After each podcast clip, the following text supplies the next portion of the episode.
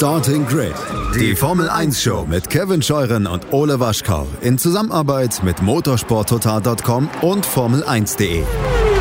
Keep racing auf meinsportpodcast.de.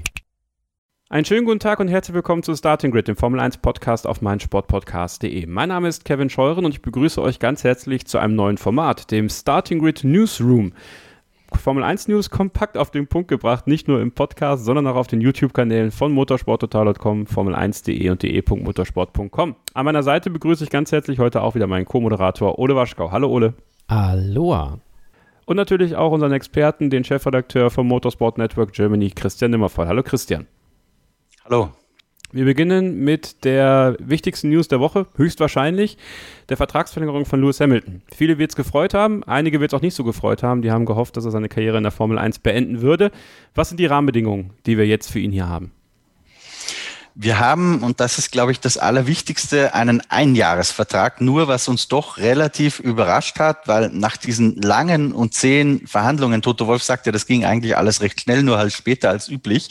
Aber wir hatten dann doch nach diesem langen Zeitraum eher damit gerechnet, dass es vielleicht ein längerfristiges Abkommen schon wird. Also nur ein Jahresvertrag. Lewis Hamilton am Ende dieser Saison mutmaßlich als achtmaliger Weltmeister rein theoretisch wieder frei.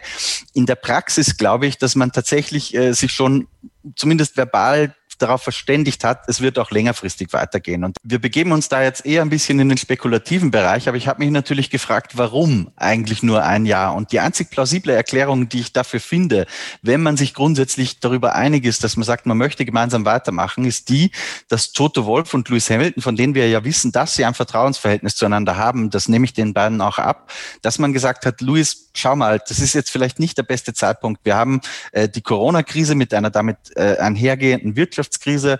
Wir haben eine sehr, sehr kostenintensive Umstellung gerade der Automobilindustrie in Richtung Elektromobilität. Das kostet sehr, sehr viel Geld. Äh, teilweise, glaube ich, wurden auch im Daimler-Konzern Mitarbeiter entlassen im Zuge all dessen.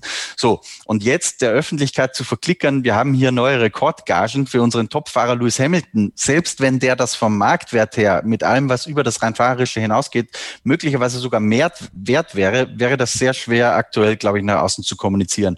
Das heißt, ich könnte mir vorstellen, dass die beiden sich hingesetzt haben und gesagt haben, lass uns doch die langfristigen Fragen, über die wir uns ähm, grundsätzlich schon einig sind, über die wir Konsens haben, lass uns die erstmal noch ein bisschen nach hinten schieben, bis der Zeitpunkt vielleicht günstiger ist. Und wenn wir jetzt ähm, so rangehen, dass wir sagen, fünf Millionen jetzt für diesen Vertrag mehr, ist das möglicherweise sehr, sehr schwierig. Wenn wir aber andererseits sagen, äh, Luis, du wirst sowieso bei uns Magenbotschafter quasi bis zum Tod, so ähnlich wie Sterling Moss und viele andere prominente Mercedes-Fahrer das auch waren. Und wir teilen diese fünf oder sechs Millionen oder worum es auch immer ging, vielleicht, was, was er am Ende mehr haben wollte, worüber ja sehr viel spekuliert wird. Wir teilen das einfach auf auf einen Zeitraum von 20, 30 Jahren, dann tut das keinem mehr weh in der Außendarstellung. Wie gesagt, das ist mir sehr wichtig zu betonen, das ist Spekulation meinerseits, aber es ist das Einzige, was mir einfällt, was irgendwie Sinn ergibt, warum er sich jetzt nur auf ein Jahr, auf ein Jahr geeinigt hat. Ole, mal im Ernst, glaubst du, dass es da keine Option gibt, die man locker ziehen kann, dass er 2022 dann auch wieder Formel 1 fährt? Ach doch, ich glaube schon. Also, ähm, das, ich kann mir nicht vorstellen, dass, dass man da wirklich gesagt hat, so, wir machen jetzt erstmal nur 2021 äh, und dann setzen wir uns im Herbst nochmal hin und gucken einfach mal, ob wir 22 auch ähm, was machen wollen. Es war ja jetzt auch so, dass ja eigentlich klar war, dass Lewis Hamilton weiterfahren wird. Ich glaube, ähm, es, es, gab sicherlich einige Stimmen, die tatsächlich dachten, er hört auf, aber ähm, mir, mir, war das eigentlich äh, schon, schon im November oder Dezember klar, dass es natürlich weitergehen wird. Und deswegen war es auch kein Problem, dass man sich da die Zeit gelassen hat, weil man ja sowieso wusste, man, man wird weitermachen. Und es macht natürlich für Lewis Hamilton auch gar keinen Sinn, jetzt aufzuhören, weil ähm, ist natürlich cool, sieben Weltmeistertitel, aber er muss natürlich den achten holen, dann muss die 100 Siege holen, dann muss die 100 Poles und so weiter holen. Ähm, dafür muss er halt mindestens noch ein Jahr fahren. Sofern es denn so ist, dass äh, Mercedes dieses Jahr wieder locker den WM-Titel einfahren wird, was, äh, wo die Wahrscheinlichkeit hoch ist, was aber nicht grundsätzlich gesagt ist. Also es kann auch, kann auch in eine andere Richtung gehen. Ob er dann 2022 noch fährt, auch wenn es vielleicht die Optionen gibt und auch wenn sicherlich äh, Toto Wolf sagen wird, ja, das, das können wir sehr gerne machen.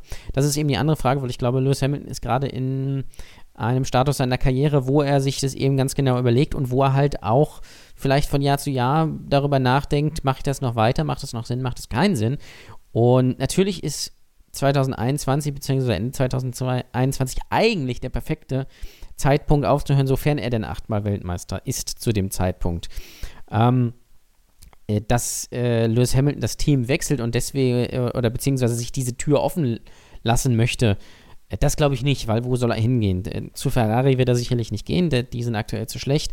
Ähm, äh, McLaren wäre sicherlich romantisch, aber äh, das macht ja für ihn auch keinen Sinn. Warum sollte ein achtmaliger Weltmeister oder siebenmaliger Weltmeister zwar zurück zu seinem Team gehen, was aber zu seinem alten Team gehen, was ihn groß gemacht hat, aber da ja nicht so wirklich äh, vorne mitfahren können. Das heißt, die einzige Option, wenn man wirklich darüber legt, wäre vielleicht noch ein, ein äh, Dream Team bei Aston Martin mit Sebastian Vettel, aber auch das ist eine äh, sehr geringe Wahrscheinlichkeit, die es da gibt. Also das sehe ich nicht. Das heißt, es kann eigentlich nur darum gehen, ähm, hat Lewis 2022 noch Lust oder nicht? Ähm, aktuell würde er vielleicht sagen, ja, das heißt aber nicht, dass es Ende des Jahres auch so ist. Christian, du hast mit Toto Wolf gesprochen. Und äh, das Video könnt ihr natürlich sehen auf den YouTube-Kanälen von motorsporttotal.com Formel1.de. Wird sicherlich jetzt gerade auch über mir eingeblendet. Ähm, welchen Eindruck macht auf dich äh, sein Dementi zum Beispiel bezüglich der Veto-Klausel auf den Teamkollegen? Das ist ja immer sowas, was mal schon gerüchtet wurde. Kriegt Lewis Hamilton das, kriegt er das nicht? Ich bleibe ja der Meinung, intern wird er das definitiv schon haben. Oder ist es einfach nur abwegiges Denken von mir? Ich glaube tatsächlich nicht, dass so eine Klausel in dem Vertrag drin steht. Beim Einjahresvertrag ist es übrigens sowieso obsolet. Ich glaube, Kevin, das haben wir auch im, im äh, Podcast Starting Grid schon mal besprochen so, ähm, weil jetzt ist ja sowieso Bottas da. Ja? Also wozu eine Veto-Klausel in diesen Vertrag reinschreiben, das ergibt keinen Sinn ich glaube tatsächlich, den, dass sie sowas nicht haben in der expliziten Form, dass Luis sagen kann, äh, wenn Verstappen kommt, nee, mag ich nicht. Ich glaube eher, dass man sich anders auf einer äh, verhandlerischen Ebene da bewegt. Ähm, und da wird es natürlich so sein, dass man mit Lewis Hamilton sich bespricht. Sag mal, was hältst du von dem und funktioniert das? Ähm, und wenn Lewis Hamilton dann sagen sollte, nee, Verstappen, ganz ehrlich, Jungs, geht nicht. Entweder er oder ich, dann muss Daimler halt die Entscheidung treffen, entweder er oder Lewis Hamilton. Ähm, aber ich glaube tatsächlich nicht, dass dass er so ein Recht hat, wo er die alle rausbuxieren könnte. Eigentlich wäre wär ja jedes Unternehmen doof, dass einem einzelnen Mitarbeiter so viel Macht über unternehmensrelevante Entscheidungen äh, übergibt. Deswegen glaube ich da nicht dran. Ich glaube, das war früher viel üblicher als heute. Ähm, was du meinst, ist, dass er natürlich real schon Einfluss drauf hat, weil wenn es darum geht, ähm, Verstappen ist jetzt vielleicht ein Extrembeispiel, weil das wäre ein zweites Alpha-Tier ins Team zum Beispiel. Aber wenn es darum ginge, holt man jetzt äh, George Russell oder Valtteri Bottas rein, äh, glaube ich schon, dass man mit Lewis Hamilton zumindest mal sprechen wird und sich seine Meinung anhören wird. Ähm, wenn er aber einfach dann so argumentiert, nee, ich habe lieber Bottas als Russell, weil der ist einfacher zu schlagen, bin ich mir auch sehr, sehr sicher, dass er da bei Daimler kein Gehör finden wird. Also grundsätzlich glaube ich denen das schon, dass an der einen oder anderen Ecke dieses, um Gottes Willen, never ever würden wir eine Veto-Klausel machen, das ist natürlich ein bisschen übertrieben, weil de facto facto wird Lewis Hamilton in seiner Position schon ein bisschen Einfluss drauf haben. Am heutigen Tag, wir nehmen das Ganze am Donnerstag gegen späteren Nachmittag auf, tagt die F1-Kommission. Äh, da sind die Teams, die Hersteller, da sind die äh, Motorenhersteller dabei und es werden wichtige Entscheidungen gefällt. Eine ist wohl schon fix, äh, über die sprechen wir gleich, aber über die andere möchte ich jetzt vorher sprechen, Ole, und zwar über potenzielle Sprintrennen. Kanada, Monza und die USA sollen die drei Rennstrecken sein, an denen es zum ersten Mal Sprintrennen in der Formel 1 gibt. Das heißt Qualifying am Freitag, am Samstag ein kleines Rennen, was dann die Startaufstellung für den Sonntag festlegt. Eine gute Idee, deiner Meinung nach? Äh, also ich finde es auf jeden Fall eine gute Idee, das auf jeden Fall mal zu testen. Also das ist ja ein Thema, was jetzt schon, schon sehr lange irgendwie im Raum steht. Erst dieses Jahr Reverse Grid Rennen ähm, und äh, die bestimmen die Startaufstellung und, und, und so weiter und so fort. Davon ist man ja jetzt ein bisschen abgewichen. Da hat man ja gesagt, äh, das macht man auf gar keinen Fall. Jetzt ist man auf dem Trichter Sprintrennen, ähm, also ähnlich wie es in der, in der Formel 2, der Formel 3 natürlich auch der Fall ist. Ähm, und ich finde es prinzipiell nicht schlecht, äh, dass man, wenn man das überlegt, dass man dann sagt, wir haben jetzt drei Veranstaltungen auf Strecken, wo es ähm, wo es Sinn macht. Ähm, es war, glaube ich, auch vorher irgendwie im Gespräch, dass man es in Brasilien und noch auf einer anderen Strecke macht, Kanada auf jeden Fall. Ähm, was ja prinzipiell Strecken sind, auf denen man relativ gut überholen kann. Und nur dann macht es Sinn, irgendwie, äh, wenn du das in Monaco testest, äh, ja, das ist äh, irgendwie ein bisschen irrelevant oder Singapur. Und deswegen muss man sich, glaube ich, auch überlegen, macht so ein Format denn an jedem Rennwochenende eigentlich Sinn? Oder setzt man das vielleicht nur an einigen Rennwochenenden ein, um das bisschen aufzuwerten? Weil letztendlich ist es natürlich gut für die Formel 1, aber auch für die Veranstalter vor Ort den Freitag und den Samstag noch ein bisschen spannender zu machen, weil Freitag ist aktuell ähm, äh, Training, so und das ist zwar für den Formel 1 Hardcore-Fan sicherlich spannend, aber auch für den Fan an der Strecke nicht so wirklich interessant. Ähm, wenn man jetzt Freitag das Qualifying macht und Samstag ist dann schon ein Rennen, ähm, wo es äh, ungefähr die Hälfte der Punkte geben soll wahrscheinlich ähm, und Sonntag ist dann das richtige Rennen, ist das, glaube ich, eine sehr interessante Sache und ich bin dem auf jeden Fall aufgeschlossen. Ich würde mir einfach gerne mal angucken. Äh, und dann wird man ja sehen, ist das eine gute Idee, ist das keine gute Idee. Es ist auf jeden Fall besser, das zu testen, als wenn man jetzt einfach sagt, wir machen das. Äh, schöne Grüße an die äh, an das Knockout Qualifying oder an das kumulierte Qualifying mit den Rundenzeiten, wo dann die Pole irgendwie 2 Minuten 30 war oder sowas. Ähm, 2005 war es, glaube ich. Ähm, und von daher äh, kann man das gut machen. Ich persönlich glaube nicht, dass sich da viel ändern wird. Also ich sehe nicht, also das wäre beim Reverse Grid anders gewesen, aber ich sehe nicht, wenn, also warum sollte in einem Sprintrennen jemand anders gewinnen als in einem, in einem, äh, in dem Hauptrennen dann? Klar, ist, da spielt der Faktor Chaos sicherlich irgendwie in gewisser Weise eine Rolle. Ähm, wenn jetzt am Start irgendwie Lewis Hamilton ausscheidet, was ja nie der Fall ist, aber angenommen, dann ist das sicherlich spannend dann für den Sonntag. Aber ich glaube, dass sich jetzt so viel gar nicht ändern wird. Äh, für die Action ist es sicherlich aber nicht das Schlechteste. Wir machen jetzt eine kurze Pause hier im Podcast und dann hören wir uns gleich wieder. Wir sprechen noch ein bisschen mehr über die potenziellen Sprintrennen der Formel 1, die wahrscheinlich am heutigen Donnerstag äh, verabschiedet werden. Analysieren das Ganze noch ein bisschen, beziehungsweise schauen ein bisschen darauf äh, hinaus. Und dann haben wir noch ein drittes Thema, und zwar den sogenannten Engine Freeze. Bleibt also dran, hier bei Starting Grid, dem Formel 1 Podcast auf meinsportpodcast.de. Christian, als ich Ole die Frage gestellt habe, habe ich äh, dich Kopfschütteln sehen. Ähm, und so ein bisschen ist ja der Punkt, den Ole aufmacht, ja auch aufzugreifen in dem Fall. Wofür macht man es denn, wenn man nicht den Wettbewerb stärken möchte? Aber ich habe da auch ganz persönlich meine Zweifel dran, dass sich da wirklich was am Kräfteverhältnis in der Formel 1 ändert. Ähm, wirkt für mich so wie eine schnelle, ich will nicht sagen amerikanische Quotenentscheidung, dass man dem TV-Zuschauer noch ein bisschen was bieten will, weil welchen Mehrwert hat es für den an der Strecke? Ich meine, klar, man sieht noch ein Rennen, aber es gibt noch andere Faktoren, wie zum Beispiel Budget Cap, wie wenn man äh, denn, oder, oder Motorenteile. Man hat ja nur noch, ich glaube, zwei oder drei Motoren, die man nehmen kann. Jetzt hat man zwei Volllastrennen an einem Wochenende, auch wenn das Sprintrennen natürlich kürzer ist, aber wenn die natürlich voll ballern, ist das natürlich auch ja, volle Belastung auf dem Motor. Ähm, aber dein Kopfschütteln, das hat mir schon so ein bisschen den Eindruck gegeben, dass du auch nicht so viel davon hältst, von diesen Sprintrennen. Nee, also ehrlich gesagt, äh, wenn, wenn wir hier mit dem Video, mit dem Podcast rausgehen, ist die Entscheidung wahrscheinlich schon gefallen. Das ist ein bisschen schade. Ähm, wenn man wirklich entscheidet, dass man es macht, glaube ich, dass es nicht, nicht richtig war, weil man löst hier in, oder man versucht zu lösen ein Problem, das kein Problem ist. Ähm, meiner Meinung nach sind die, die Rennen oder die Attraktivität der Rennen und des Qualifying-Pakets ist ja per se nicht das Problem, das die Formel 1 hat. Ich finde, und darüber haben wir auch ein paar Mal schon gesprochen, dass die Rennen die meisten davon, und ein paar langweilige hat es immer gegeben in der Vergangenheit der Formel 1, aber die meisten davon sind eigentlich meiner Meinung nach sehr, sehr attraktiv und sehr, sehr spannend. Das Problem ist, dass am Ende sehr häufig ein Mercedes gewinnt und dadurch die WM halt ein Sololauf ist. Aber die Attraktivität des Racing ist, glaube ich, nicht ein Problem, das die Formel 1 hat. Und wenn man denn schon, und da habe ich für Oles Standpunkt ein bisschen Sympathie, dass man sagt, lass uns doch mal ein paar Dinge ausprobieren und lass sie so dezent machen, dass man mal sagt, bei zwei, drei Rennen, wo es passt. Also soweit folge ich äh, Ole noch, Oles Meinung noch, weil das, letztendlich reden wir über was sehr Subjektives hier. Ähm, wo ich dann aussteige, ist, wenn man schon was Neues probiert, dann aber auch richtig, weil jetzt macht man ja im Endeffekt nur am Samstag ein, ein Sprint-Qualifying-Rennen, was genau das gleiche sein wird wie das Hauptrennen, nur halt in kurz. Also die schnellsten stehen vorne, weil so, soweit die Informationen stimmen, die ich jetzt bei meinen Kollegen noch kurz äh, eingeholt habe vorher, so wie es aussieht, macht man ja davor einfach ein Freitags-Qualifying oder ein ja. Samstagmorgen-Qualifying oder wie auch immer. Das heißt, die schnellsten stehen vorne und die langsamsten hinten.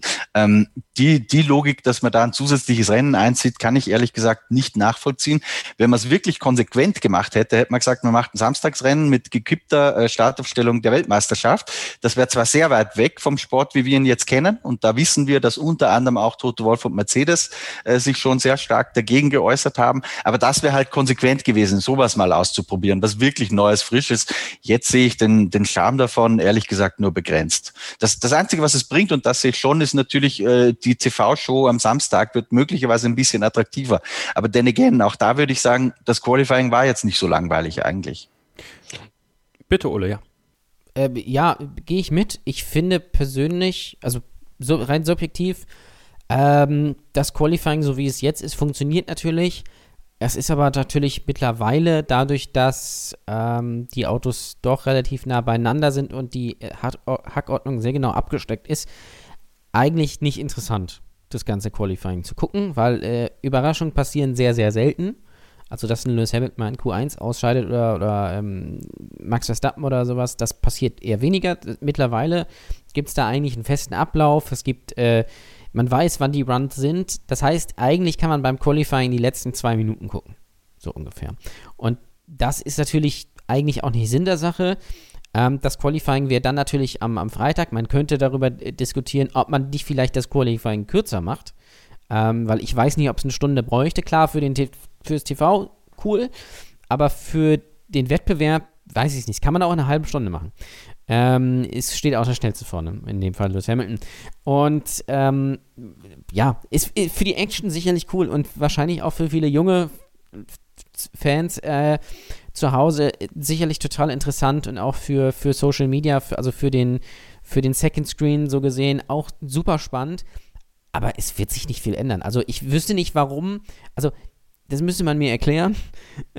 warum sollte im Sprintrennen äh, dann jemand anders gewinnen als äh, Lewis Hamilton? Es kann dann nur dazu führen, dass, dass mehr Action im Sprintrennen ist, weil das soll ja dann wohl ein Drittel der, der Grand Prix-Distanz sein. Ähm, und dafür im, im Hauptrennen weniger los ist. Das äh, könnte schon sein. Ähm, es ist natürlich bei Regen sicherlich spannend. Ähm, wenn das Qualifying im Regen stattfindet und dann wie in der Türkei Let's Draw oder so auf, auf Pol steht, dann cool so, aber ach, sonst, ja, also ich sehe nicht großartig, dass sich da viel verändern sollte, ich, weil, warum? Also, und das macht auch auf, nicht auf allen Strecken, wie gesagt, Sinn, weil, äh, guck dir die Sprintrennen der Formel 2 in, ähm, in äh, Monaco an, da gewinnt halt derjenige, der im, im Hauptrennen Achter geworden ist. Und da müsste man eben gucken. Ich bin eher dafür, vielleicht das so aufzuwerten, dass man sich verschiedene Formate für, für Rennen, Wochenenden überlegt ich fand die Idee mit den doppelten Punkten damals auch sehr charmant, aber man darf sie halt nicht nur am, beim WM-Finale vergeben, sondern man muss sie, wie es zum Beispiel in der IndyCar-Serie der Fall ist, an verschiedenen Rennen vergeben. Und so könnte ich mir das auch zum Beispiel da vorstellen. Oder man macht auf gewissen Strecken ein, was wir, worüber wir auch schon gesprochen haben, ein Single-Lab-Qualifying oder irgendwie sowas in die Richtung. Das kann auch Sprintrennen sein. Ähm, ich gucke es mir an. Es wird sicherlich gute Action geben. Es wird sich nicht viel ändern wenn man wirklich vielleicht noch was Neues machen will, könnte man natürlich mit allen Fahrern so ein E-Sport-Rennen machen, Samstagabend. Das wäre, glaube ich, äh, auch eine Variante, wo man auch junge Zuschauer mit kriegen kann. Aber das ist natürlich eine ganz andere Richtung. Christian. In einheitlichen Autos, ja, das wäre ja perfekt. Genau, ja, eben. Dann hast du auch den Vergleich mal. Äh, Christian, könnte man, ne, du hast es angesprochen, das Qualifikationsschema, so wie es aktuell ist, ich, ich finde es auch nicht verkehrt. Könnte man das nicht mit Punkten oder sowas ein bisschen aufwerten? Könnte man äh, natürlich. Ja, ob es den Riesenunterschied macht, weiß ich auch nicht, weil eigentlich, äh, da bin ich bei Ole im Qualifying stehen noch eher ähm, die schnellsten und dominierenden vorn, wenn es denn dominierende gibt in, in einem Jahr. Das wissen wir für dieses Jahr auch nicht, auch wenn wir davon ausgehen, dass es wieder Mercedes sein wird von daher weiß ich nicht, ob das wirklich den großen Unterschied macht. Was Ole angesprochen hat, die Doppelpunkte, die Idee finde ich tatsächlich charmant, äh, dass du sagst, gewissen Rennen, die dann vielleicht auch ein bisschen mehr äh, von dieser berühmten Grand Prix Promotergebühr an die Formel 1 zahlen. Ähm, da gibt's halt sowas wie einen Golden Slam oder ähnlich. Wir haben das mal als April-Scherz promotet. Ähm, die Idee fände ich gar nicht so, so unspannend, weil das zum Beispiel Monaco kriegt Doppelpunkte und Abu Dhabi, weil Saisonfinale und, und drei, vier Klassiker oder so, da, dem könnte ich was abgewinnen. Aber die Realität ist doch, ähm, ich glaube, je simpler ein Sport gestrickt ist grundsätzlich, desto besser und nachhaltiger formuliert funktioniert der, nehmen wir Fußball, ja, seit Jahren nichts Essentielles dran geändert. Klar, sowas wie Torlinienkamera und solche Geschichten. Äh, irgendwann mal, glaube ich, wurde auch die Abseitsregel oder Drei-Punkte-Regel nachträglich eingeführt, aber es waren alles grundsätzlich sehr, sehr simple Dinge und das Spiel funktioniert einfach und banal. Und ich glaube, auch im Motorsport äh, wollen die Leute letztendlich das gleiche Erlebnis haben wie auf der Kartbahn. Es gehen ein paar Jungs gemeinsam Auto fahren und der, der am schnellsten ist, gewinnt am Ende. Und je mehr man das verwässert und künstlich aufbläht, also da sollte man meiner Meinung nach schon sehr, sehr vorsichtig sein, weil ich glaube, das ist die Quintessenz, um die es geht. Und man hat ja jetzt mit dem Reglement diese Handicap-Regelung, das kann man in unserem Regelvideo auf diesem Kanal auch anschauen, äh, Budget Cap, das heißt vom Geld her rückt man zusammen. Es gibt ja ein paar Maßnahmen und ich würde halt eher dafür applaudieren, statt dass man Schnellschüsse setzt, äh, einfach mal äh, abwarten, Tee trinken, schauen, was bewirkt das denn? Äh, und dann kann man immer noch Experimente machen. Wenn es bei zwei, drei Rennen bleibt, sollen sie es mal so machen. Schauen wir mal. Ich glaube nicht, dass es der, der Weisheit letzter Schluss ist. Ja, was ist eure Meinung? Schreibt es in die Kommentare unter dieses Video. Abonniert natürlich auch diesen Kanal und auch den Podcast Starting Grid. In jedem Podcatcher, auch bei Spotify, könnt ihr das machen und da freuen wir uns natürlich sehr drüber, wenn ihr da auch regelmäßig zuhört in Zukunft. Ein letztes Thema, über das ich gerne sprechen möchte, ist der sogenannte Engine Freeze, Christian. Der ist jetzt bekannt gegeben worden, die Details noch nicht ganz, aber offensichtlich haben sie sich äh, zu einer einstimmigen Entscheidung äh, hinreißen lassen, dass man tatsächlich äh, einen Engine Freeze macht. Kannst du mal kurz erklären, worum es da überhaupt genau geht? Beim Engine Freeze geht es darum, dass man die Motorenentwicklung äh, einfach Stand heute quasi technologisch einfrieren möchte, bis äh, zu, wieder ein neues Format kommt. Der Hintergrund ist ganz einfach der, dass Honda ja ausgestiegen ist. Damit steht Red Bull aktuell ohne einen Motor da. Äh, Red Bull würde aber mit Honda-Technologie weiterfahren wollen. So, und das kann Red Bull einfach selbst technologisch nicht stemmen. Ich habe da auch mit ein paar Leuten in der Branche gesprochen, ähm, habe mir das zum damaligen Zeitpunkt auch sehr viel leichter vorgestellt, als es tatsächlich ist. Ich habe gedacht, okay, kauft man einfach die äh, Bude in Milton Keynes, die Honda da betreibt und da ja auch, glaube ich, produziert und Prüfstände hat und sowas, äh, übernimmt ein paar Honda-Ingenieure, stockt vielleicht noch ein bisschen auf mit ein paar Red Bull-Leuten, die sich beim mechanischen Thema ganz gut auskennen und das Ding läuft. Ähm, also so ist es nicht. Mir wurde gesagt, Sakura ist für die Weiterentwicklung, also der Honda-Standort in Japan, elementar wichtig und das ist quasi nicht zu stemmen und viel, viel, viel teurer, als man sich das ausmalt. Deswegen hat Red Bull dann irgendwann gesagt, liebe FIA, liebe Formel 1, ähm, dieses Modell würde für uns funktionieren. Wir brauchen dann auch keinen anderen Motorenhersteller. Die waren ja auch alle nicht begeistert über die Anfragen von Red Bull. Ähm, aber wir brauchen dafür einen Freeze. Ähm, sprich, man friert die Motorenentwicklung so, wie sie jetzt Stand 21 sind, ein äh, für die nächsten paar Jahre, so dass äh, niemand äh, da entwickeln kann. Das ist zwiegespalten. Also letztes Jahr gab es unterschiedliche Meinungen dazu. Ähm, es hat aber schon sehr danach ausgesehen, eigentlich seit einigen Wochen oder eigentlich schon seit Saisonende, dass man das wahrscheinlich äh, doch erstmal so machen wird, bis wirklich ein neuer Motor kommt in der Formel 1. Und die äh, aktuellsten Informationen, die jetzt so von heute, von diesem Meeting durchsickern, gehen auch in die Richtung, dass der Freeze äh, wohl kommen wird. Keine große Überraschung. Wie gesagt, das war eigentlich schon, das war die zu erwartende äh, Konstellation eigentlich schon seit ein paar Wochen.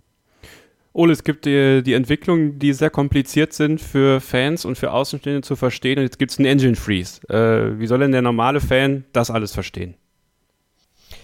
Ja, das weiß ich auch manchmal nicht. Also, ähm, letztlich ist es vielleicht einfacher zu verstehen, weil alle fahren nicht mit dem gleichen Motor, aber da gibt es halt keine großen Bewegungen. Das heißt, man weiß ungefähr, äh, wer wie stark ist und wer, viel, wer wie viel Öl äh, ins äh, Benzin äh, mischt.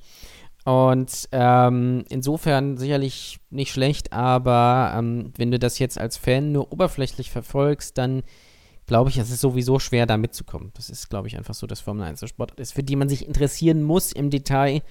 Sonst kriegt man das nicht mit. Sonst weißt du irgendwie vielleicht, ähm, ja, Red Bull fährt jetzt irgendwie mit Honda-Motoren weiter, was ja nicht, nicht wahnsinnig neu ist.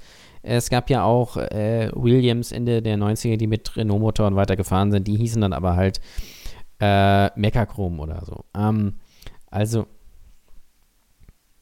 genau, ja. Und dann gab es ja noch Supertech, ne, was ja auch nochmal irgendwie da in die Richtung was war. Ähm, so ähnlich ist es ja hier auch, nur dass die anderen halt nicht mit weiterentwickeln äh, dürfen, was natürlich schlechte Nachrichten sind für alle Ferrari-Fans an dieser Stelle. Aber mal gucken, vielleicht war es ja auch tatsächlich nur so, dass sie ein Jahr den Motor runterregeln mussten und jetzt wieder alles tutti ist. Da lasse ich mich gerne mal überraschen. Per se pff, ist es natürlich für Red Bull gut, ist sicherlich auch für die Formel 1 gut, dass Red Bull dabei bleibt. Ähm, weil jedes Team für die Formel 1 wichtig ist. Es wäre aber umso wichtiger, dass man einen unabhängigen Motorenhersteller findet und äh, dass es nicht die Situation entsteht, dass Red Bull als ja, Top-Team sich äh, irgendwo anbiedern muss, aber keiner so wirklich Lust hat, weder Renault noch Ferrari noch Mercedes Red Bull zu beliefern, weil du natürlich die Konkurrenz stärkst. Deswegen ist das eigentlich der einzige Weg, um Red Bull in der Formel 1 zu halten. Ob das jetzt aber für, die, für den Wettbewerb so schlau ist, da bin ich mir nicht ganz sicher. Aber sicherlich gibt es auch keine andere Möglichkeit aktuell. Christian, das ist eigentlich noch eine ganz interessante Frage zum Abschluss. Ähm, sind eigentlich die großen Profiteure von einem Engine Freeze tatsächlich Mercedes und Red Bull und der größte Verlierer am Ende des Tages höchstwahrscheinlich doch Ferrari, weil wenn da nichts mit der Entwicklung geht, dann äh, sieht es da aber ganz schön düster aus die nächsten Jahre. Zumindest gefühlt. Ich glaube, das kommt halt sehr auf die Details eines solchen Abkommens an, wenn es denn da mal steht. Also sprich, äh, ist es wirklich ein ganz harter Freeze und wenn ja, zu welchem Zeitpunkt friert man wirklich ein? Ähm, oder macht man so, wie es ja auch vor ein paar Jahren schon mal war, dass man sagt, okay, wenn jemand wirklich ein akutes Defizit hat, ähm, dann wird dem nochmal erlaubt, dass er ein bisschen nachjustiert, um die halt möglichst auf ein Level zu bringen.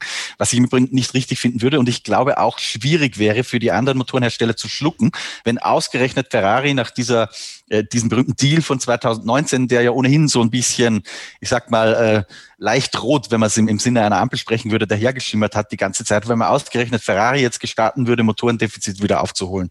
Also schwierig zu beantworten. Ähm, klar ist, ähm, wenn jetzt eingefroren wird ohne solche Schlupflöcher, ist Mercedes zweifellos ein Profiteur davon, weil die natürlich aktuell den besten Motor haben. Das erklärt vielleicht auch, äh, warum Toto Wolf damals kein großer Gegner eines Engine Freeze war, als das Thema so langsam aufkam. Wäre ich auch nicht dagegen an seiner Stelle. Ja, ich hoffe, ihr wart auch nicht gegen dieses Format. Der Starting Grid Newsroom, jede Woche halbe Stunde circa die wichtigsten Informationen der Formel 1 Woche zusammengefasst, kommentiert von Christian Immervoll, dem Chefredakteur von motorsporttotal.com, Formel1.de und de.motorsport.com. Danke, Christian. Bitte gerne. Und natürlich auch von meinem Co-Moderator Ole Waschkau, von mir Kevin Scheuren. Wenn ihr wollt, abonniert auf jeden Fall Starting Grid, den Formel 1 Podcast auf meinsportpodcast.de. Abonniert äh, die YouTube-Kanäle von motorsporttotal.com und Formel1.de. Kommt in unsere Gruppen. Ole kann euch das gleich noch erklären, wie das geht. Und das letzte Wort hat wie immer er. Genau, ich hoffe, es hat euch gefallen. Ich denke, wir haben alles Wichtige in dieser Woche zusammengefasst. Ein paar Entwicklungen gibt es da jetzt sicherlich noch, was dieses Meeting angeht. Vielleicht äh, sind äh, wir bzw. ihr schon schlau bezüglich der Sprintrennen, die dann da höchstwahrscheinlich kommen werden oder noch so ein paar andere Sachen. Und äh, das ist ja auch nicht mehr weit zum Saisonstart. Wenn ihr das mitverfolgen wollt mit uns, mit der Community, dann gerne bei Facebook Starting with F1 Fans oder auch äh, in unserer Telegram-Gruppe.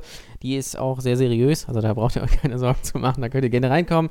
Da sind viele interessante Diskussionen und Leute dabei und sonst überall ähm, abonnieren, wo es geht und uns folgen, damit ihr hier äh, nichts verpasst. Und ähm, ansonsten hören wir uns beim nächsten Mal hier wieder. Und bis dahin gilt natürlich wie bei nur eins: Keep Racing. Starting Grid, die Formel 1 Show mit Kevin Scheuren und Ole Waschkau in Zusammenarbeit mit motorsporttotal.com und Formel1.de. Keep racing Auf meinsportpodcast.de.